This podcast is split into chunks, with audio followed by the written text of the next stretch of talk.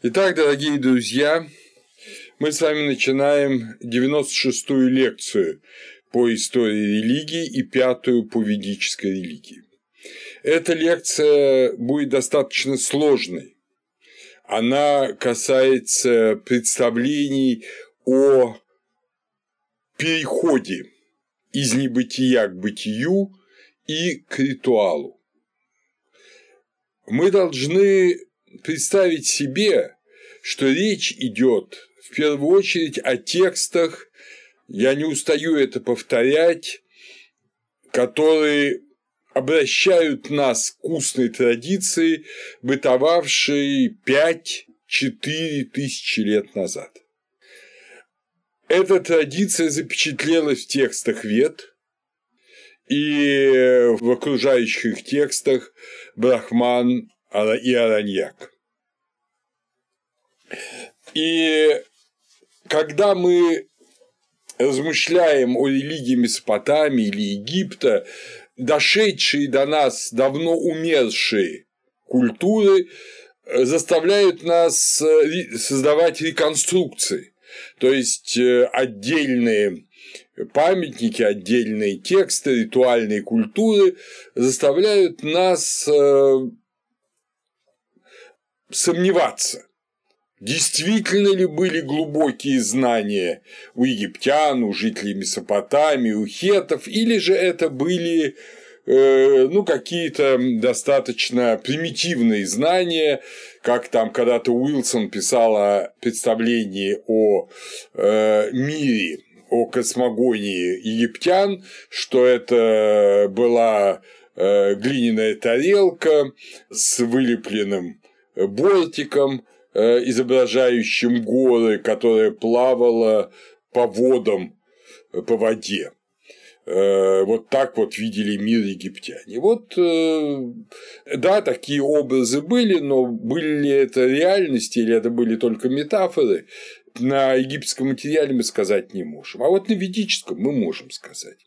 И еще одна удивительная особенность индоарийской религии та, что индоарии любили объяснять. Вот египтяне и жители Месопотамии не любили объяснять. Ритуал оставался ритуалом, а ритуал очень редко э, объяснялся, раскладывался, интерпретировался, он был ценен сам по себе.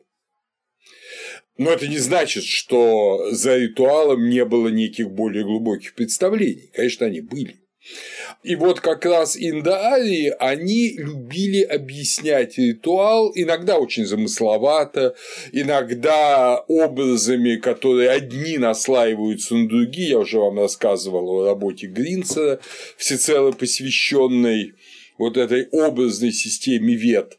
Но, по крайней мере, мы, мы, мы понимаем, изучая ведический ритуал, изучая ведическую религию, что это была огромная, можно сказать, бездонная глубина. И есть все основания предполагать, что другие ритуальные культуры, современные ведом, были такими же. Хотя обычай объяснять, не объяснять, интерпретировать, не интерпретировать, он разнился от культуры к культуре. Исследователи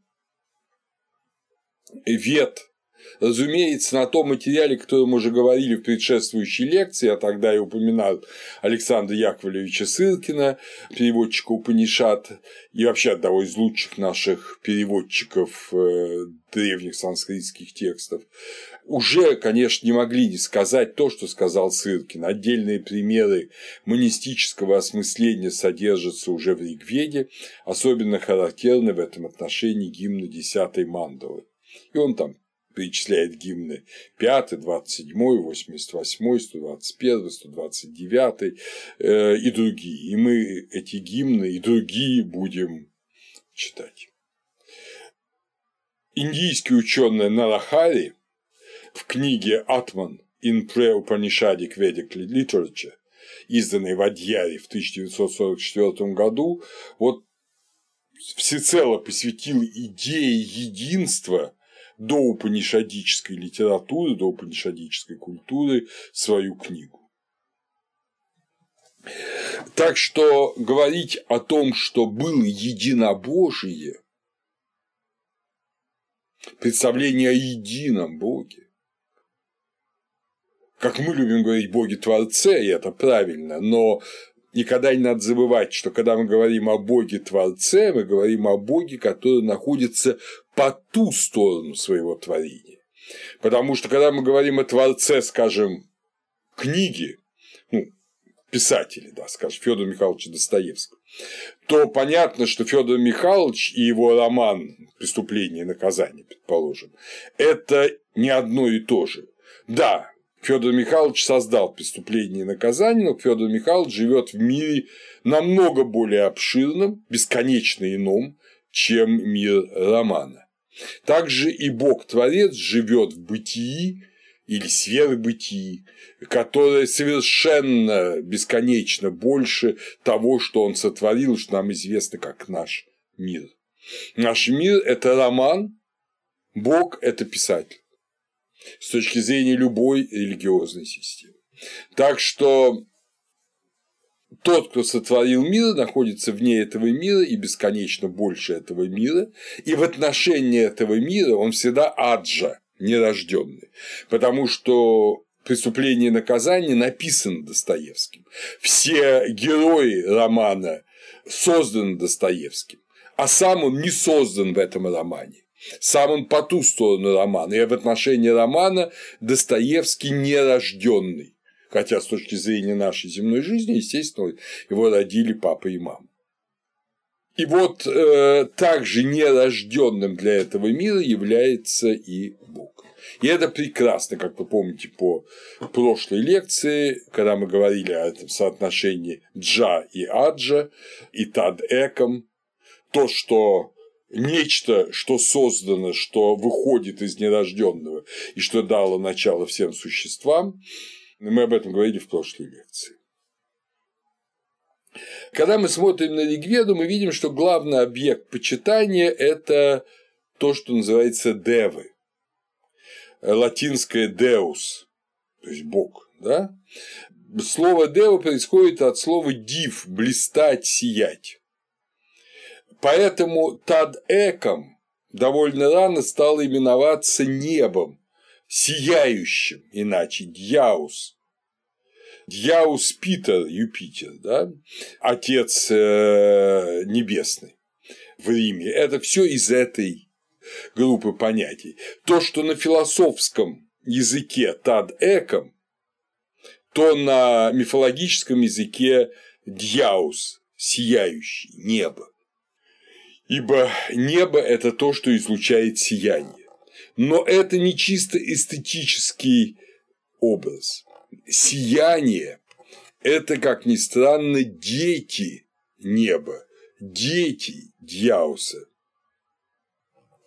Среди религий ведов, причем хороших, таких как мир Челиада, мне очень близких, распространено мнение, что Дьяус стал богом отдыхающим, латинское «deus atiosus», как у многих неписьменных народов.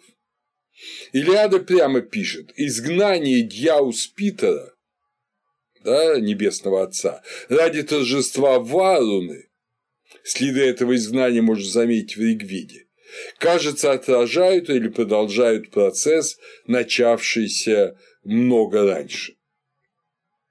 А в другом месте, через несколько страниц того же очерка он пишет, гимны Ригведа не являются древнейшей формой ведической религии, но это правда, да, мы помним, что есть невиды еще, да, что они, видимо, были. Дьяус, индоевропейский бог неба, к их созданию то есть созданию вет, уже ушел из почитания. Его имя уже означало только небо или день. Слово указывает на завершение персонификации священного неба и на превращение его в природное явление. Это сравнительно часто происходящий процесс в отношении небесных божеств. Они увядают прежде других божеств и становятся диатиозы то есть богами отдыхающими.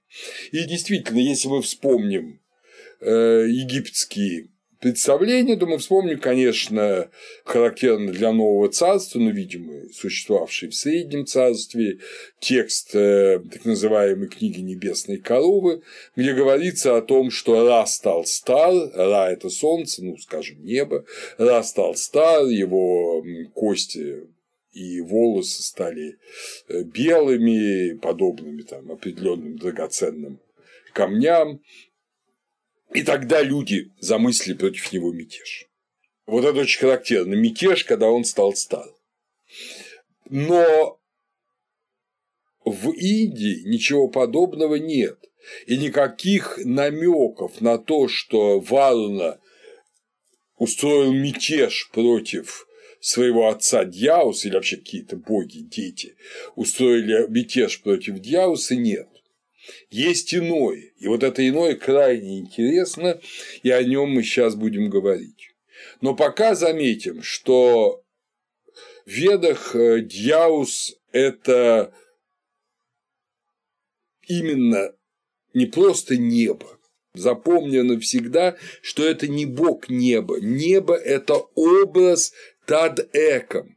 Дьяус сияющий – это образ над эком не только потому, что это небо, как говорится в Адхарва Веде 1.32.4, Дьяус, который покрывает все, не только поскольку он покрывает все, поскольку небо действительно охватывает все бытие, а потому что небо сияющее, и из него исходит энергия, которыми и творится, и поддерживается мир вот в этом э, гимне говорится, что, который только что привез, Дьяус, который покрывает все, я это гимн так называется «К небу и земле». «Я совершил поклонение Дьяусу, объемлющему все, и Притхиве, земле».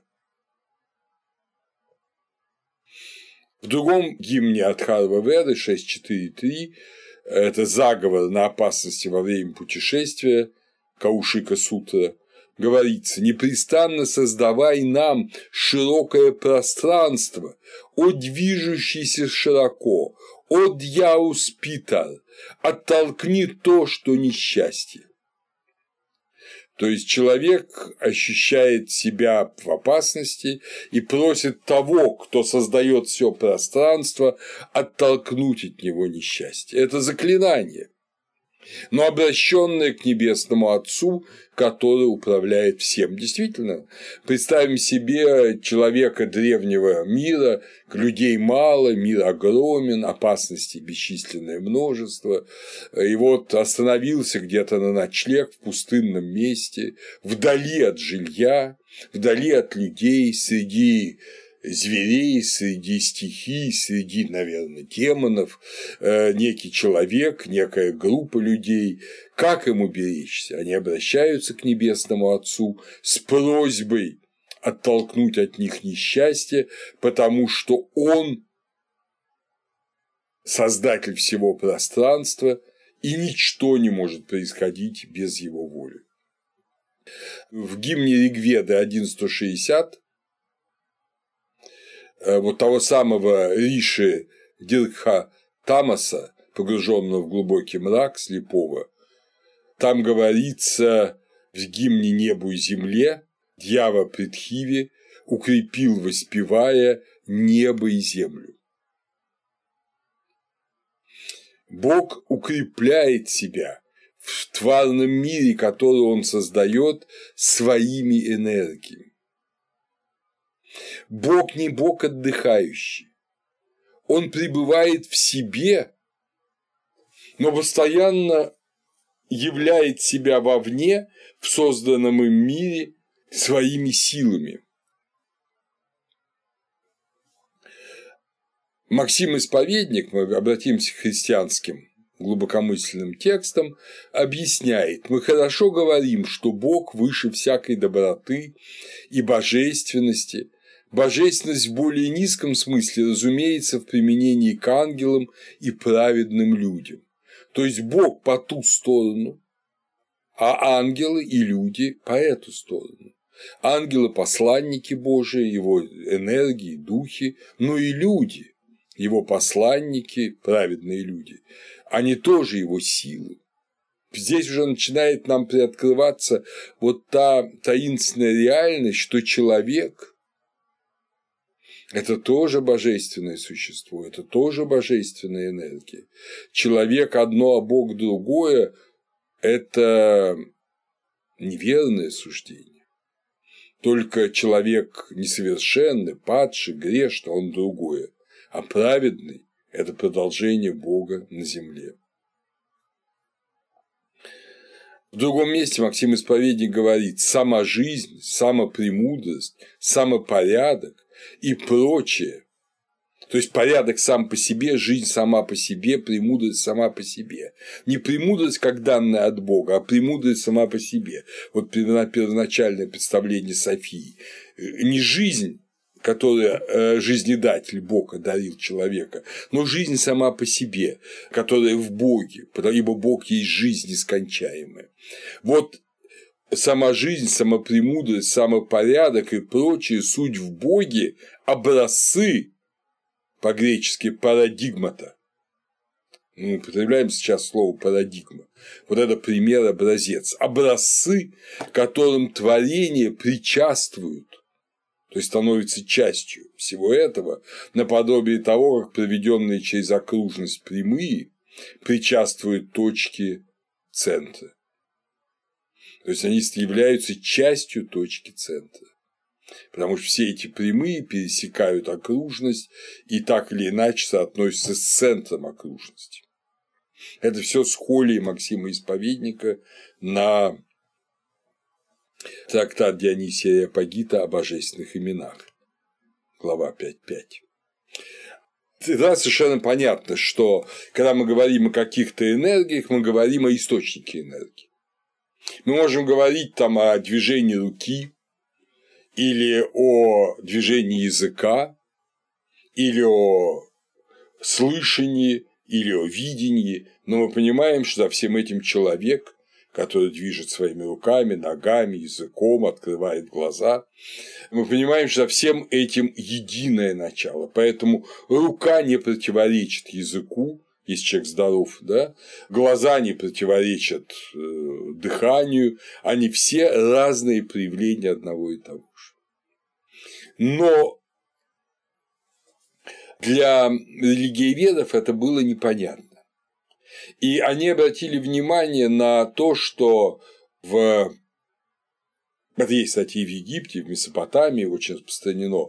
Но они обратили внимание, в первую очередь, на ведических текстах, где это совершенно уже ясно, что каждому из богов Варуна, Агни, Сома, э, Вишну, каждому из богов обращаются как к единственному как э, к миродержцу, как э, к тому, кто выше всех.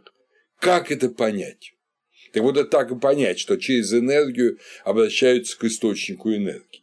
Но поскольку это понять почему-то не смогли, то появился термин, который предложил Макс Мюллер, термин генотеизм или катенотеизм происходящее от греческой «энос» – форма, «ис» – один и «теос» – бог. Макс Мюллер писал, объясняя свой термин, отождествлять Индру, Агни, Варуну – это одно, это синкретизм. А обращаться к Индре, Агни и Варуне как к единственному богу, на время совершенно забывая о других богах, это совершенно другое. Именно эту-то фазу, вполне развитую в гимнах вет, я и желал окончательно отличить, дав ей отдельное название и назвал ее генотеизм. Это шесть систем индийской философии, русский перевод, страница 53. Этот великий религиовед мыслит здесь совершенно в системе хорошо нам с вами известного Эдварда Берната Тейлора, который э, в своих работах о первобытных обществах, как вы помните, предложил вот схему развития религии. которую до сих пор в школе проходят как самую очевидную. Это сначала анимизм, потом политеизм, потом монотеизм. Ученые давным-давно отвергли все это, объявили все это, ну, истории науки, но в то время, Макс Мюллер же писал эту книгу в конце 90-х годов XIX века, это его последняя книга, теория Тейлора была очень распространена. Она до сих пор распространена в обиходе, в обыденном сознании. И он говорит, что вот генотеизм – это этап, этап перехода к монотеизму, шаг к строгому монотеизму, но все это чепуха. Наоборот, строгий монотеизм уже есть. И генотеизм на самом деле, то есть вот это обращение к Индре, Агне, Варуне как к единственному Богу, это следствие того, что обращаются через ту или иную энергию, о них мы будем говорить на следующей лекции, какая энергия Индры, какая Агни, какая Варуна, вот, обращаются к источнику любой энергии, от лучей к Солнцу, от сияющего неба к тому, кто дает небу сияние, то есть Богу Творцу, от Тад Эком Каджа, и поэтому в каждом из этих сияний, в каждом из этих имен полнота источника. Поэтому так неуловимы порой различия между богами и в Египте, и в Месопотамии, и в Индии. Так перетекают эпитеты. Только когда религия деградирует в реальный политеизм, когда забывается ее единый источник, или он отодвигается и перестает быть актуальным, только тогда вот эти энергии и силы начинают жить своей жизнью в умах людей и образуется то, что мы обычно называем мифологией, то есть рассказы о богах. Это характерно для греческой религии, вот, классического периода, это перешло в различные современные книжки о греческой религии. Это в какой-то степени стало и обычностью в Индии, но об этом чуть позже я поговорю. В замечательном 121-м гимне Ригведы, который весь есть диалог, это гимн к неизвестному богу, так называемый гимн к неизвестному богу, э, в нем рефреном говорится, какого бога мы почтим жертвенным возлиянием. Гимн начинает словами «Вначале он возник, как золотой зародыш. Родившись, он стал единственным господином творения». Праджапати владыка создания, господин творения. Родившись, он стал единственным господином творения. Он поддерживал землю и это небо. Какого Бога мы почтим жертвенным возлиянием? Кто дает жизнь, дает силу, чей приказ все признают? Чей приказ признают боги? Чье отражение – бессмертие? Чье смерть? Какого Бога мы почтим жертвенным возлиянием? То есть, что Он дает и бессмертие, и смерть. Кто благодаря своему могуществу стал единственным царем мира живых, того, что, где дышат и моргают, то есть наш мир? Кто правит его двуногими и четвероногими? Какого Бога мы почтим жертвенным возлиянием? Чьим могуществом существуют эти снежные горы, чей, как говорят, океан вместе с расой, чьи эти стороны света, чьи руки, какого Бога мы почтим жертвенным возлиянием, чьи руки все образовали, кем грозно небо, кем тверда земля, кем установлено солнце, кем небосвод, кто в воздухе измеряет пространство, какого бога мы почтим жертвным возлиянием. Вам это не напоминает хвалебную песнь Иова Творцу? Ведь то же самое, единый Творец. На кого взирали с трепетом в душе два войска, поддерживаемые его помощью. Это отсылка к Пандавам и Кауравам. А может быть, как мы сейчас увидим, к Асурам и Девам.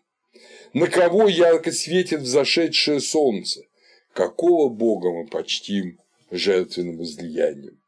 Когда же пришли высокие воды, вбирая в себя все как зародыш, порождая огни, он возник из этого как единая жизненная сила богов. Какого бога мы почтим жертвенным возлиянием? Кто в своем величии охватывал взором воды, зачинающие Дакшу, порождающие жертву? Кто был единственным богом над богами? Какого бога мы почтим жертвенным возлиянием? Да не причинит нам вреда тот, кто родитель земли, или кто породил небо, тот, чьи законы истинны, и кто породил высокие сверкающие воды, какого Бога мы почтим жертвенным возлиянием. Вот это какого на санскрите «ка» в поздний период даже считали именем одного из богов. Ка Бога мы почтим жертвенным возлиянием. То есть, что среди, кроме всех многих богов, есть еще бог Ка. И это ему обращен гимн. Ну, конечно, нет. Этот гимн обращен Богу, вот этому Творцу, стоящему за пределами творения. Он как раз говорит, отрицает многобожие. Этот гимн отрицает многобожие. Он утверждает единобожие, говорит, что не думать, что богов много. Все это одно, все это один бог, и мы его почтим жертвенным возлиянием. И последняя речь, последняя строфа, она раскрывает тайну. Татьяна Яковлевна Елизаренкова считает, что, несомненно, это добавленный стих, но нет никаких оснований считать, что он добавлен он просто написан в несколько ином размере ради того, чтобы подчеркнуть, что вот все вопросы, а это ответ.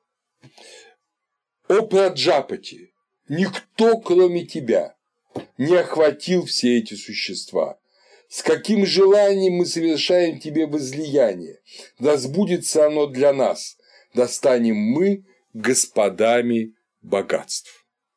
Значит, вы помните, что Праджапати – владыка созданий. С этого начинается гимн 121, что он возник как золотой зародыш и стал единственным господином творения. Это первая речь, и в конце, в десятом, раскрывается его имя как бы «О владыка творений». Ничто, кроме тебя. То есть ты один, владыка созданий. И интересно, что этот гимн этот гимн по анукрамане, то есть по древнему списку авторства ведических гимнов, его приписывают Хиранья Грабхи, сыну Праджапти.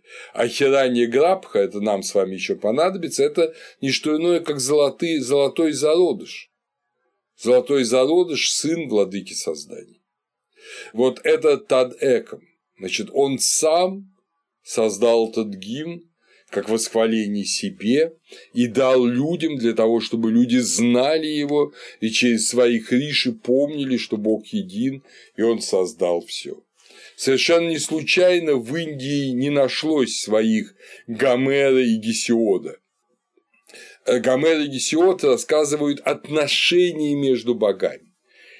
Это могло быть только когда забылось, что боги есть энергия единого. Индия богата, безмерно больше, чем Греция богата э, великими поэтами. Но Гомера и Гесиод, рассказывали бы о отношениях богов друг с другом, там нет. Потому что индийцы и помнили, и продолжают помнить, конечно, не все, народная вера, она творит много, многих богов, творит политеизм, но в Индии помнили и помнят о том, что Бог един.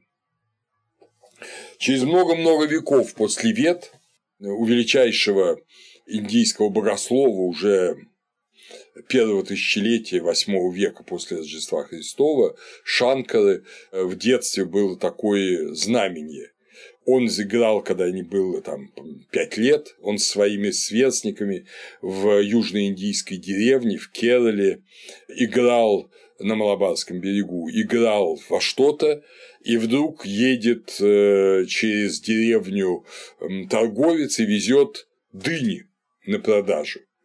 И увидев симпатичных маленьких черненьких мальчиков, не забудем, что Малабар, Керала – это чернокожие, это тамилы, э, малаяли, э, он э, дает им одну дыню, просто дарит им дыню.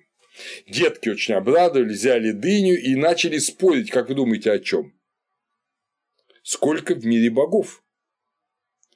И Шанка сказал, в мире богов столько, сколько косточек в этой дыне. Вы помните, дорогие друзья, все мы ели дыни, что в дыне безмерное количество косточек. Но когда разрезали эту дыню, в ней была только одна косточка. Вот такой вот рассказ, который отражает представление о Боге в Индии. Современный рассказчик индийской мифологии Кришна с вами Разипурам Нараян, Нараян личное имя, писатель индийский, замечательный, интеллигентнейший человек, тоже, кстати, из Кералы.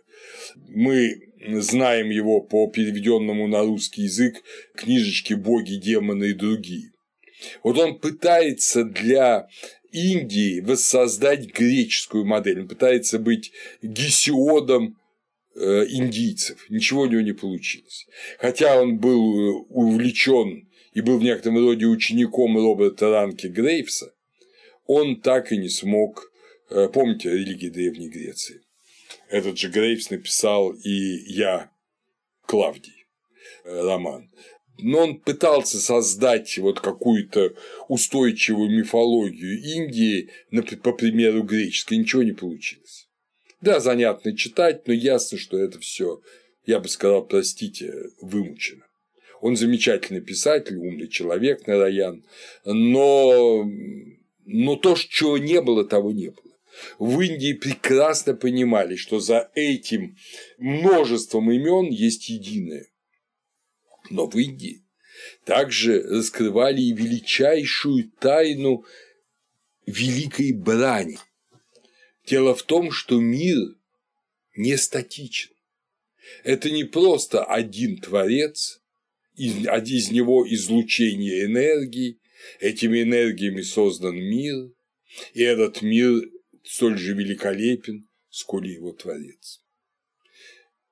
Индийцы были не глупее нас с вами и остаются, и они прекрасно видели, что мир совсем не благ, что в мире много зла.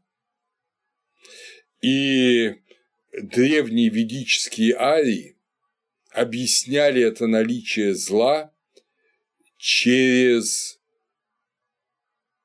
божественную войну. Эта божественная война потом отразилась во многих, в том числе и в нордической мифологии, не забудем тоже индоевропейской, но основа ее вот там. Веда – это не философский трактат, а практическое действие. Следовательно, важен объект действия. Объект – это то, что связывает беспредельное с предельным. Асад и сад с нашим миром. И вот эта связь беспредельного с предельным получила название Адити, или это дети Адити. Адити э, на санскрите беспредельность. А ее дети это беспредельные. Это те божественные энергии, которые ведут э, в аджа и уходят ну, в это бесконечное бытие.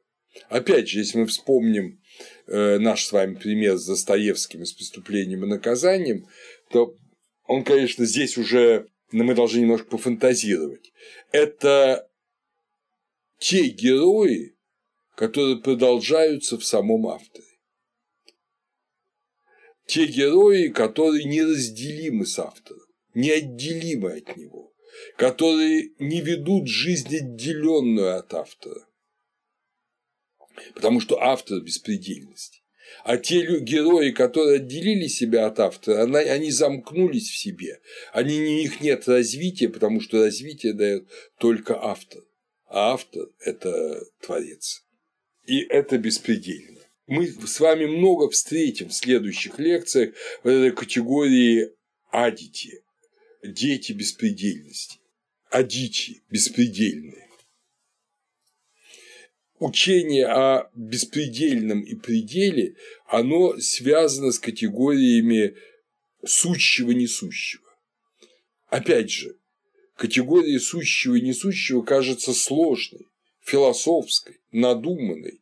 Так древние люди не могли думать, а между тем дихотомия асад – сад, сад сущее,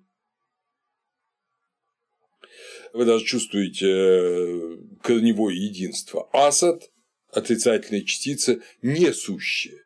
Несущая то, что по ту сторону сущего. Веды уже вовсю утверждают,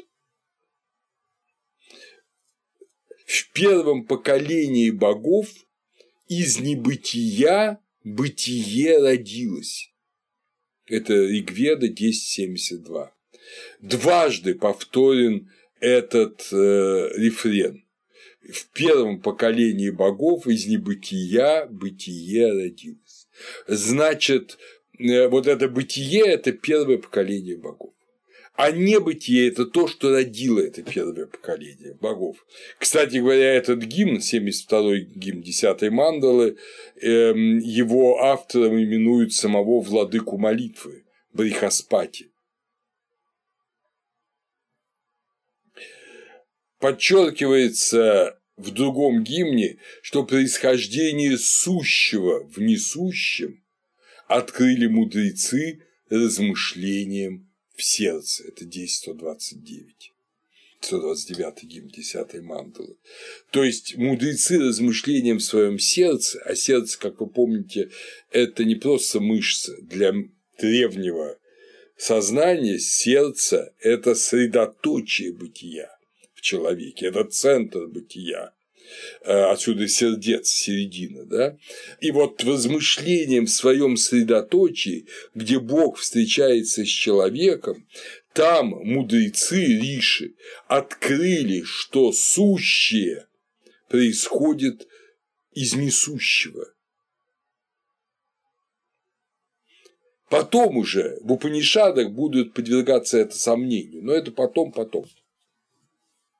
И при этом в пятом гимне десятой мандалы говорится, что несущее и сущее на высшем небосклоне при рождении Дакши в лоне Адити. Вот кажется, понимаете, набор э, непонятных слов. А вот эту строчку, это первые две строки седьмого Рига, значит, пятой шукты, десятой мандалы, она очень характерна. Значит, несущее и сущее на высшем небосводе, не том небосводе дьявус сияющим, который проявляется в этот мир, а высшем, где Бог в себе. Там и несущее, и сущее, они вместе. Они пребывают в лоне Адити, в лоне беспредельного, беспредельной, потому что она рождает женский род. Они пребывают и сущие, и несущие в лоне беспредельного, а беспредельное – это все равно что нерожденное, аджа, да? Вот это то, что только это нерожденное как бы в женской его, для нас, в женской ипостаси того, что рождает, что производит. И рождение, речь идет о рождении в лоне Адити умелого, Дакши – это умелый. Умелый – это творец всего.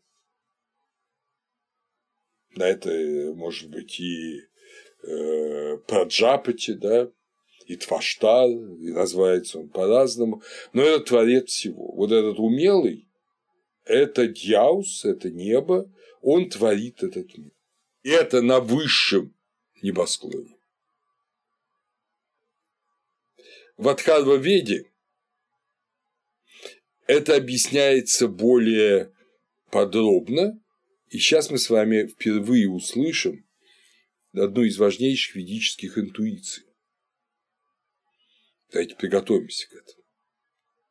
Это одиннадцатая книга, восьмой гимн от Харва Веда, 32 стих.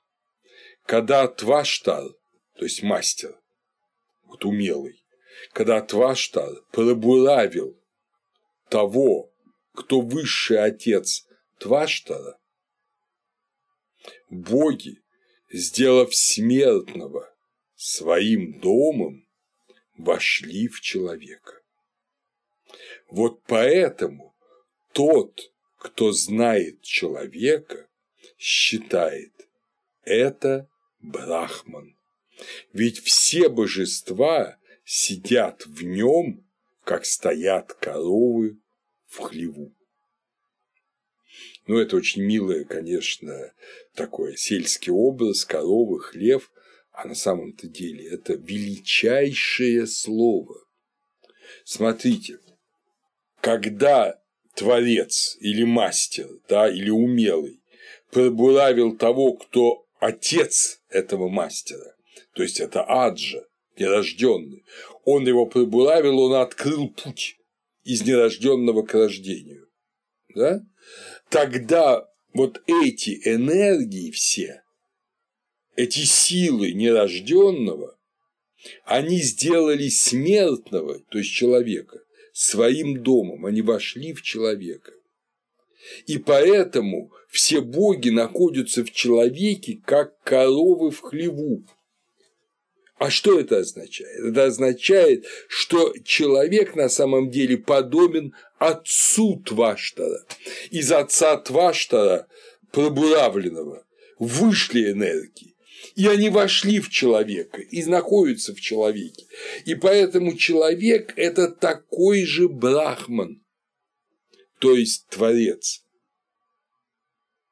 как и Аджа. Но он смертный и находится в этом мире. И огромная проблема в том, чтобы этому человеку из смертного стать бессмертным, преодолеть смерть, значит, вспомнить свое естество, вспомнить свою природу. И в этом мире действовать так, как надо действовать тому, кто средоточие всех богов. Человек не жалкая песчинка, не ничтожный какой-то амеба. Человек – это великое, это аналог нерожденного. И это говорится в Адхарва Веде, это говорится в ведическом тексте в одиннадцатом книге, в восьмом гимне ее. Вот что очень важно. И характерно, что сидят все божества в человеке, а сейчас мы с вами узнаем, что божества-то разные, есть и хорошие, и плохие, и все находятся в человеке. И поэтому человек и хороший, и плохой.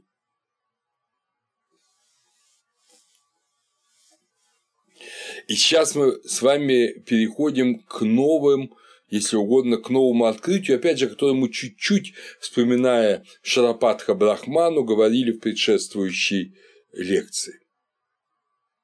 В 82-м гимне 7 мандалы Ригведы указывается, перечисляя тех самых богов, то есть перечисляя те самые энергии. Нам пусть Индра, Варуна, Митра, Арьяман даруют блеск, великую защиту во всю шире. Они, усилившиеся от закона, Ритавритхо, немеркнущий свет Адити, мы хотим вспомнить зов побудителя Савитара, побудитель Савитара. Опять же, это перевод Ольденберга. У Рену перевод немножко другой. Укрепленные законом, мы желаем призывать в уме славу Адити от бога Савитара. Автор этого гимна – один из замечательных риши, мы его много раз будем вспоминать, когда будем заниматься ведическими гимнами Васиштха, то есть в переводе санскрита наилучше. О чем тут идет речь? Васиштха просит, чтобы усилившиеся от закона атриты, адити, дети адити, Индра, Варуна, Митра, Арьяман, они помогли бы поэту, значит, этому Васишке, ну, соответственно, всем людям, которые повторяют этот гимн, обрести блеск, великую защиту во всю ширь. То есть э, совершенство, другими словами. Здесь для нас самое главное, мы хотим вспомнить зов побудителя Савитара. Побудитель Савитара – это тот, кто побуждает да, его это слово используется и в самом практическом смысле, как некое желание, в том числе половое желание животных, растений, вот к размножению, к развитию, но речь идет о другом. Васиштха мечтает о том, чтобы побудитель побудил его устремиться к своему первоисточнику, к тому к адите, к той адите, к той беспредельной, которые ведут Индра, Варуна, Митра, Арьяман. Именно об этом он просит, именно об этом гимн. Побудить вспомнить свою божественную природу. Кстати говоря, один из этих э, богов из Адитьев – это Арьяман. Арьяман – это близкий друг, дружка на свадьбе, друг жениха. То есть это тот, кто помогает жениху. Тот, кто, ну, функции друга жениха, да, они хорошо известны и из Евангелия. В данном случае это друг человека, помогающий ему вспомнить свою божественную природу и вернуться к ней. Но они растут от закона, от соблюдения риты, от соблюдения правды, того, что египтяне называют маат. Не случайно их называют рита в ритхо, усилившиеся от закона а их противники, они есть. Это чада предела, чада дити. Мы еще вам тоже много встретим этот персонаж. Это дайти, те, кто являются одни, да, адити, а другие дайти. Они противостоят друг другу. Одни беспредельные, другие предельные одни устремлены в божественного аджа, другие ограничивают себя неким пределом, как те э, герои Достоевского, которые сказали, что мы хотим быть только на страницах романа, мы не хотим развиваться дальше в соответствии с гением нашего творца, писателя Федора Михайловича. И вот здесь открывается, пожалуй, та тайна, которое неизвестно впрямую ни Библии, ни Египту. Хотя в Египте есть намеки на это, в Месопотамии есть намеки на это, и в Библии, особенно в апокрифических текстах, есть намеки на это. Мы с вами сталкиваемся с новой категорией, с категорией асуров. По ту сторону адитьев и дасьев находятся асуры. Асуры, как говорится в Адхарва Веде, это древнейшая божественная семья.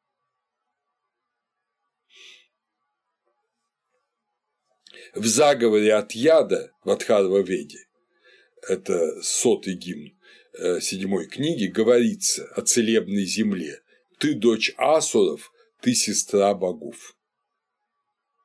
То есть, если угодно, э, боги Девы – это младшие братья Асуров. Она сестра богов, но дочь Асуров.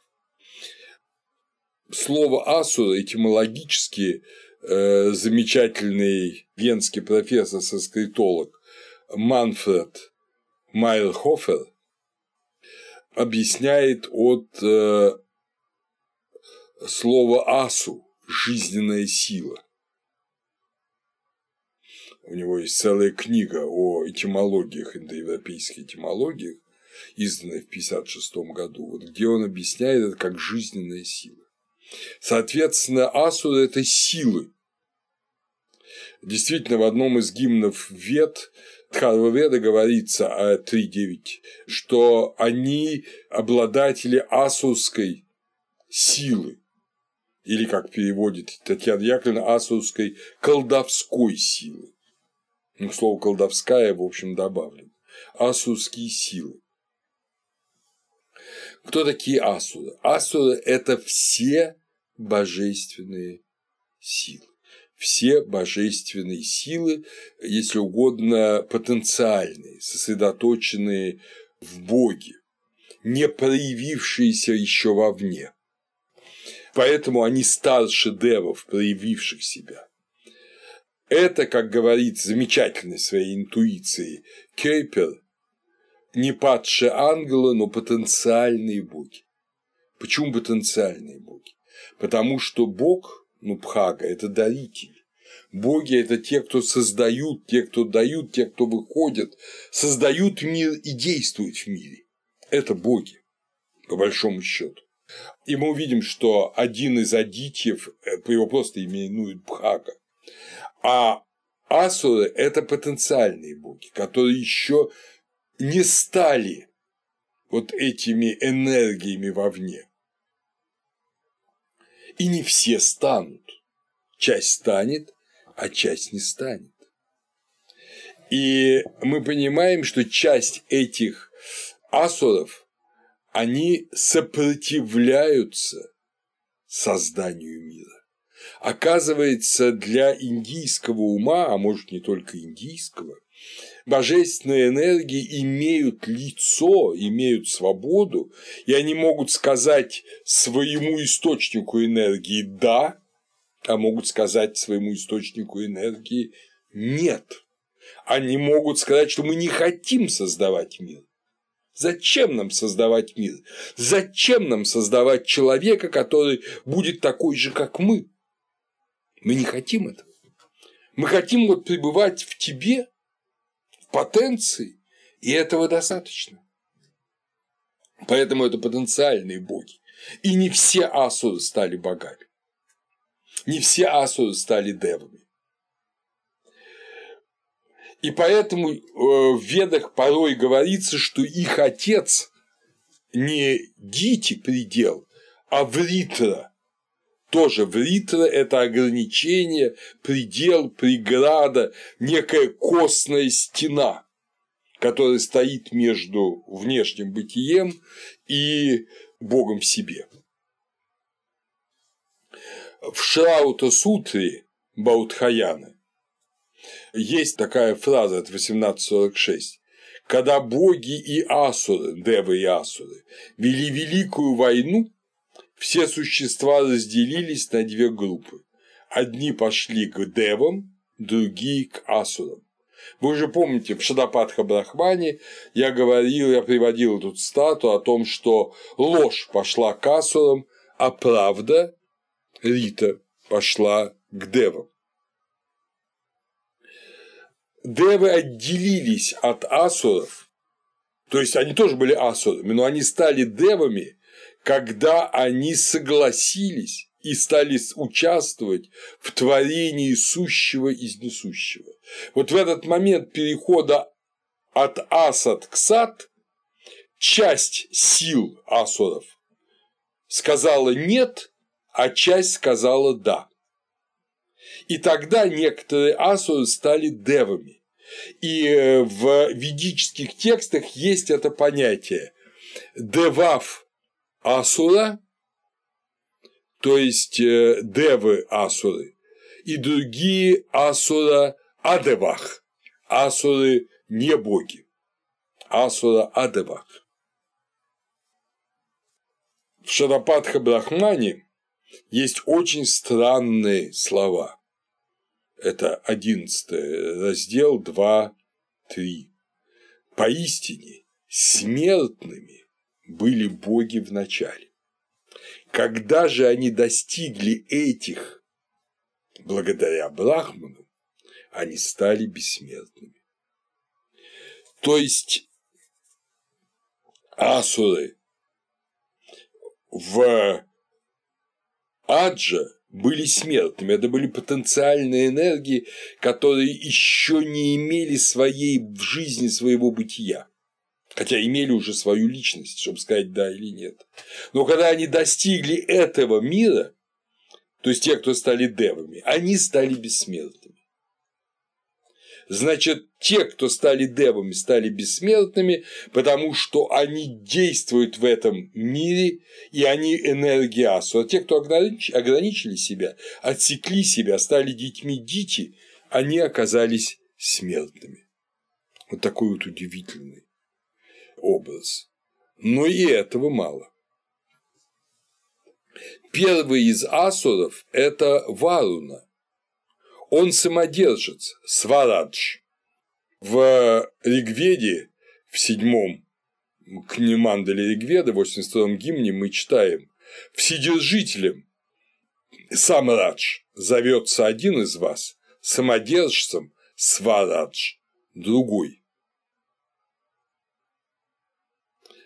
Великий Индра Варуна, обладатель великих богатств, все боги на высшем небосводе соединили в вас свою силу, у быки соединили мощь. А между тем Варуна оставался Асурой, когда Индра был Девой и победил Вриту, о чем будем на следующей, видимо, лекции говорить, когда будем изучать подробно 32-й гимн первой мандалы. Да как же один из них вседержитель, другой самодержец, и они действуют в мире? А вот так. Веды знают то, что, пожалуй, не знает больше ни одна религиозная традиция. Может, я ошибаюсь. Дело в том, что по приглашению Индры несколько асуров, которые не стали девами, перешли, покинули асуров и перешли к девам. Это Варуна, это Агни, огонь, это Сома, божественная кровь, которая соединяет людей и богов, и это Сурья, солнце. То есть важнейшие сущности, а Варуна – хранитель Риты, важнейшие сущности, связанные с жертвоприношением, и с Ритой, и с жизнью Сурья, покинули асуров и перешли к девам. И тогда асуры проиграли девам, перестав получать жертвоприношение. Это, как говорит Кейпер, основополагающая концепция ведической религии. Он так и назвал свою статью. Вот именно этот переход, во-первых, борьба девов и асуров, это совсем был не такой благостный процесс, и главное, вот этот переход. Это, если угодно, говоря человеческим языком, измена некоторых асуров асурическому началу и переход их к девам. Потому что девы это бессмертие. А те, кто не перешли, стали темными демонами, которые действуют и в человеке, и в мире, и находятся в э, в преисподней, ну и так далее, и так далее. В более поздних, не в ведических памятниках говорится о том, что Варуна, он тюремщик, который вот этими злобными асурами ну, он их э, держит вот в тюрьме, грубо говоря. Но это уже такие народные представления. То есть мы видим э, великую драму, которую знают ведические риши и раскрывают ее. Вот давайте посмотрим этот гимн, 124-й гимн 10 мандалы, я его позволю себе прочесть тоже целиком, он небольшой. Это диалог. Это диалог именно между Индрой и Агни о переходе от Дасьев к Адитьям, от Асуров к Девам. И этот диалог завершается неким резюме самого поэта.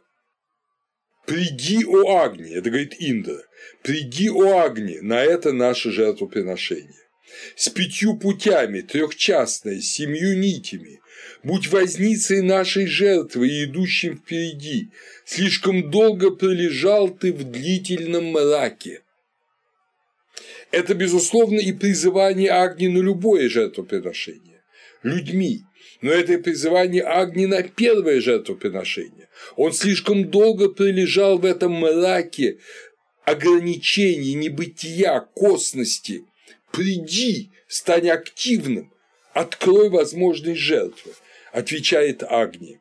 Бог от небога скрытно, тайно уходящий. Представляете, вот он Бог, от небога скрытно тайно уходящий. А не боги – это, естественно, вот эти асуры, которые не хотят становиться девами. Иду я, видя перед собой бессмертие. Из-за того, что я неприветливый, покидаю того, кто был приветлив, из своего круга я ухожу к чужой родне. Они были приветливы, эти асуры, приветливы друг для друга, но он уходит к чужой родне, к тем, кто стали девами. Видя гостя у другой ветви, я измеряю многие формы закона. Отцу Асуре я говорю приветливое слово. Со стороны не связанной с жертвой я иду в сторону, связанную с жертвой. То есть он говорит Асуре приветливое слово отцу своему, но он уходит в мир жертвы. А что такое жертва? Об этом мы с вами еще сегодня будем говорить. Жертва – это то, что соединяет. Многие годы я провел в нем, выбирая Индру, отца, я покидаю. То есть, выбирая Индру, я покидаю своего отца Асуру. Агни, Сома, Варуна, они колеблются. Перевернулась власть. Я поддерживаю это приходя сюда. Индра.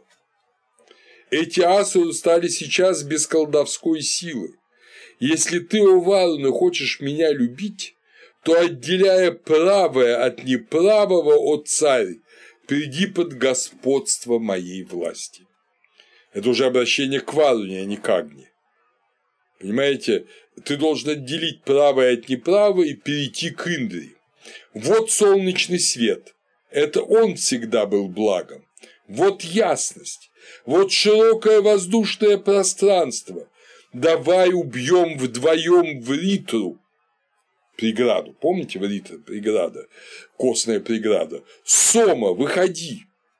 Тебя, являющегося жертвой, мы почтим жертвой. Он приглашает и Сому. Агни, Варуна, Сома. И дальше говорит уже сам поэт. Поэт поэтическим вдохновением к небу цвет прикрепил. Варуна от бессилия выпустил течь воды, создавая покой, словно жены, реки. Эти чистые носят туда-сюда его цвет, образ воды, жены и жизни, он потом еще нам понадобится. Они подчиняются этой его высшей силе Индры, он живет у них, наслаждающихся по своей воле, выбирая его как царя племен, испытывающие отвращение, они отстраняются от вритры. Говорят, что спутник этих, испытывающих отвращение, лебедь, движущийся в обществе небесных вод. Поэты распознали с помощью размышления Индру, движущегося туда-сюда вслед за Ануштупхом. Ануштупха – это э, форма стиха. То есть в стихе раскрывается вот эта великая тайна борьбы и победы, раскола асуров и перехода части асуров к девам. Вскоре девы забрали у асаров жертвенное слово «вач». И благодаря этому жертвоприношения стали совершаться не для того, чтобы кормить этих девов, а для того, чтобы открыть путь из мира, сотворенного Тадеком и Аджа, обратно в мир божественного и вечного. Характерно, что подобная борьба таким отблеском известна э, в Греции. Вы вспомните второе поколение богов Титаны, да, дочери Урана и Геи. Они ведь э, часть встала на сторону на сторону Зевса, а часть стала против Зевса. И произошла титаномахия, борьба с титанами и победа богов третьего поколения, Зевса и Геры, над эм, э, титанами их противниками. То есть эта древняя память где-то есть. Интересно, что слово «асура» в зороастризме вновь вернуло свое положительное значение, и верховное как бы бог в себе, вот верховное божество зороастризма называется Ахура Мазда, то есть Ахура – это Асура на авестийском языке, Мазда – мудрость, Манас – ум, владыка мудрости. Очень важное исследование вот по этому конфликту асуров и девов и соотношение с этим Ахура Мазды – это книга Петера фон Братке, немецко-русского санскритолога, родился в России, Дьяус Асура, Ахура Мазда, Унде Асурас. В Ригведе слово Асура употребляется 71 раз. 57 раз в единственном числе, 4 раза в двойственном и 10 во множественном. Во множественном числе в 8 случаях из 10 это как враждебная девам сила, но в единственном числе только 4 раза как негативная сила из 57. Почему? Потому что асуры наиболее важные для ведических певцов, для риши, и вообще для ведических ариев, это те асуры, которые стали, перешли к девам. Это Варуна, Сурья, Агни, Сома. Вот они самые важные. Им к ним продолжают обращаться как асура, сила, но асура дева. Это очень важный э, принцип. И, наконец, как вы помните,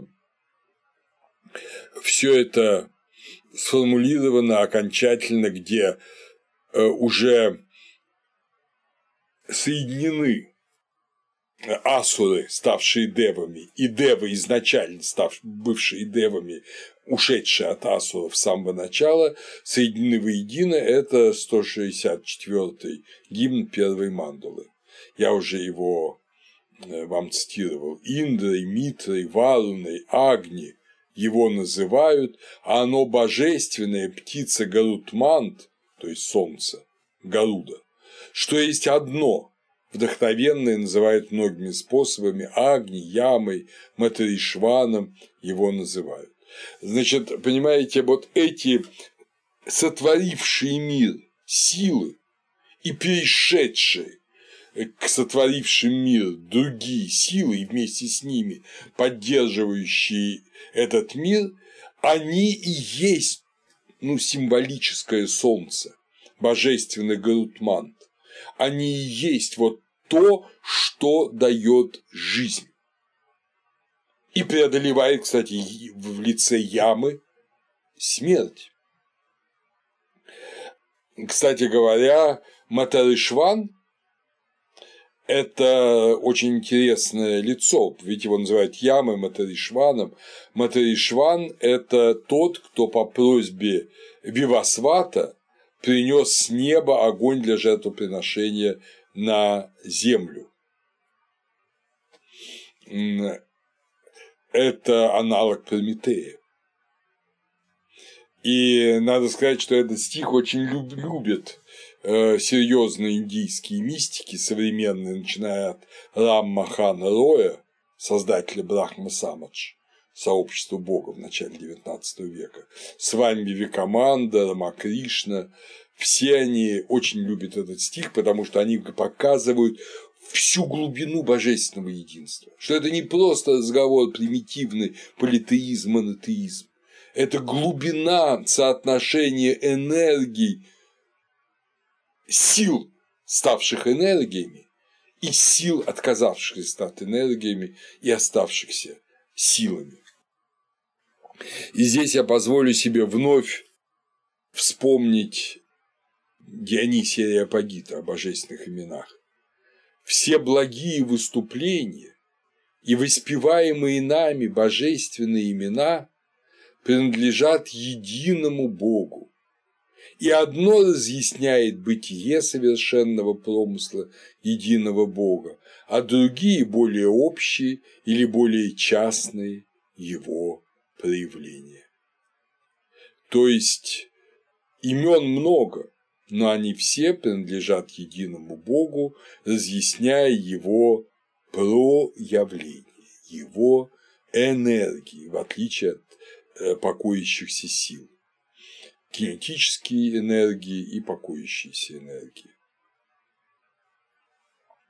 Нам здесь важно, что от единого Бога многие энергии, энергии имеют личность, в ней силы соглашаются или не соглашаются стать энергиями, а символом этого многоэнергийного единого Бога является Солнце с бесчисленным множеством лучей, отсюда и Сурья, и э, Галутмант, да, и Вивасват, кстати говоря, Солнце тоже, который отец человеков, отец Ману. Его э, Солнце с бесчисленным множеством лучей. Вы, конечно, вспомнили все сейчас, дорогие образы, очень распространенные в эпоху Эхнатона, когда изображали Солнце, из которого исходит масса лучей рук, протянутых людям. Вот это примерно то самое. Но здесь, как вы понимаете, раскрывается вот эта бездна, глубинная бездна видения. Таким образом, дорогие друзья, сосредоточимся на том, что нам сейчас открылось.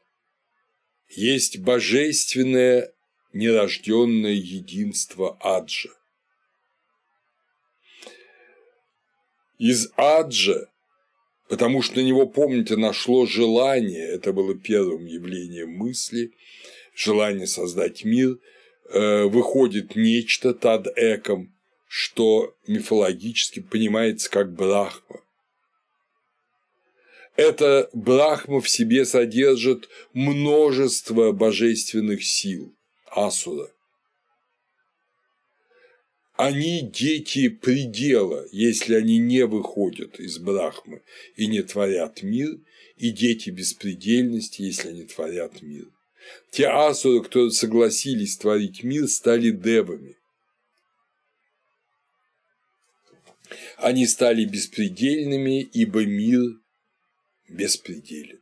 Не наш сотворенный мир, наш сотворенный мир имеет предел, но мир беспредельный, он уходит в Аджа.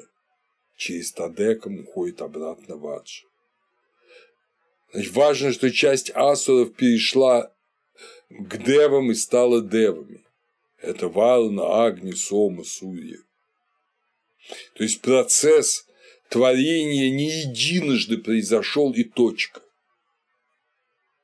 как Владимир Николаевич Лоский говорит, что ангелы могли отпасть или не отпасть. Это было мгновенное решение, ибо каждый из них отдельный мир. Да, так говорили некоторые греческие отцы, но в Индии понимают иначе. Каждый имеет волю, и в этом смысле время существует, таинственное время, когда можно принимать решение и отпадать и, наоборот, подниматься и соучаствовать в благом деле, или отходить от него вновь. Основа создания мира – это правда, Рита. Рита – это некая линейка, по которой выстраивается правильный путь.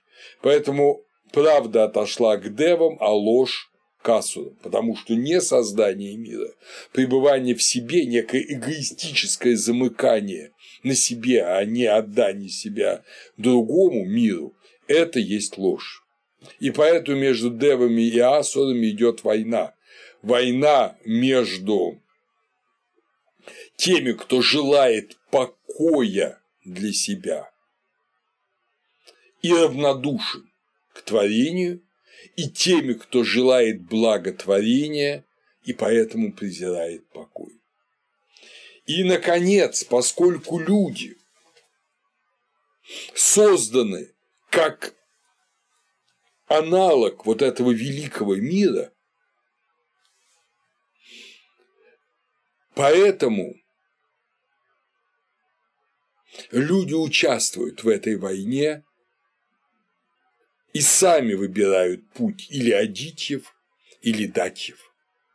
Люди не объекты только божественной деятельности, они субъекты великого божественного дела или, если угодно, великой войны девов и асуров, адитьев и датьев.